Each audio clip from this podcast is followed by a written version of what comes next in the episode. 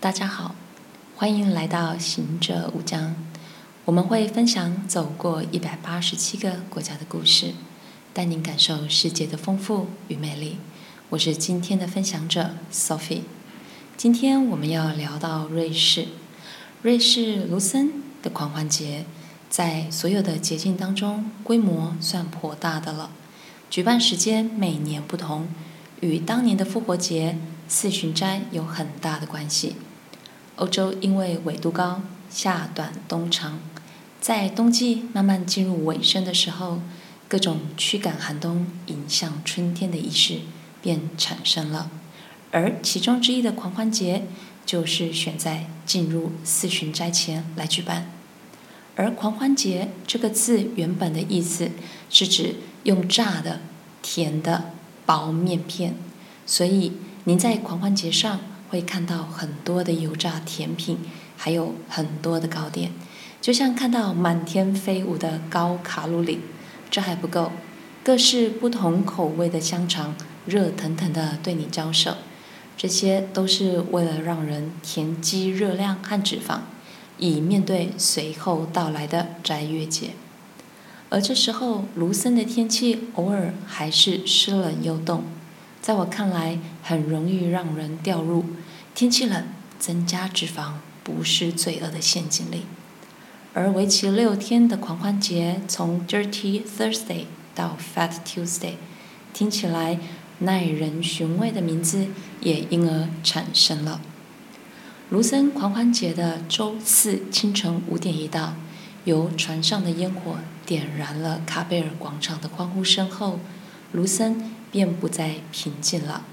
每个人都戴着各种不同主题和造型的面具，不止面具，很多参与的民众也在衣服上精心设计，用色的大胆和极富想象力的创意，有的甚至又丑又怪，大人看了很佩服，小孩看到会吓哭哦。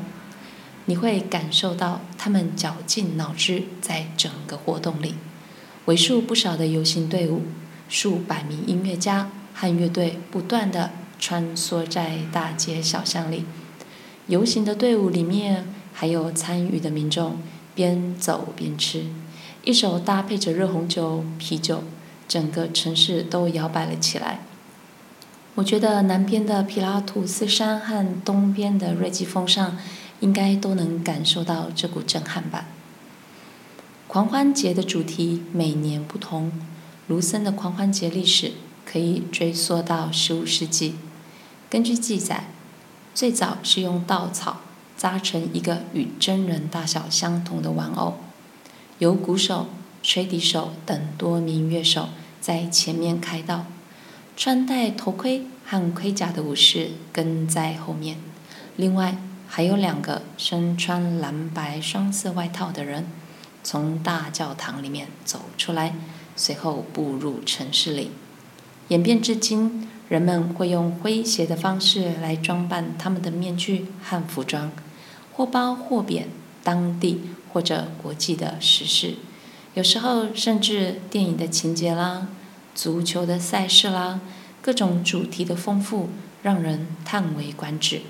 个人觉得，这样兼具传统、富教育性。和现今调侃娱乐的结合，跟其他地方的狂欢节或者嘉年华比起来，卢森真的很用心。当然，位于卢森附近的巴塞尔，它的嘉年华精彩的程度毋庸置疑。但是，个人认为可以和它分庭抗礼的，莫过于卢森了。我也比较喜欢卢森，这里除了是蜜月的故乡外，附近的美景多不胜数。和较走工业路线的巴塞尔来说，卢森对于到瑞士观光的人可能更受欢迎吧。每年为期六天的狂欢节，其实游客不用担心看不到、挤不进去。几次我们巴士还在路上，团员已经被窗外的热闹给吸引了过去。一进饭店 check in 后，转身看不到团员。因为饭店外面就是游行队伍，有一次队伍就停在饭店门口表演，当下没有人要拿房卡，没有人要走行程。我那时候觉得好像被团员给抛弃了。晚餐时，大家更是坐立难安，因为外面不时的游行队伍经过，热闹的音乐响彻云霄。这种活动到几点？到你晚上就寝时都可以听得到。官方每年都会公布次年狂欢节的时间。我觉得不管哪一天哪个时段，整个活动期间时时刻刻都在高潮。最后，比较起其他国家的嘉年华。真心推荐来到瑞士的卢森，因为安全考量为首要。去参加过其他国家嘉年华的团员常常会问我，这里好像比较冷静。我会回答，这就是瑞士的 style 哦。若您的旅途安排正巧遇上，建议您不妨就入境随俗，准备好你的面具，精心打扮你的服装吧。走到哪儿吃到哪儿。随时摆好 pose 拍照，搞不好会上报纸哦！热闹又安全的狂欢节等你来。至于服装主题要穿什么，到了当地要吃什么、喝什么，如何才能成为最佳的主角？还有要戴安全帽哦！想知道更多细节，欢迎跟着 Sophie 如镜随书，感受在地吧。如果您喜欢我们的频道，记得订阅我们。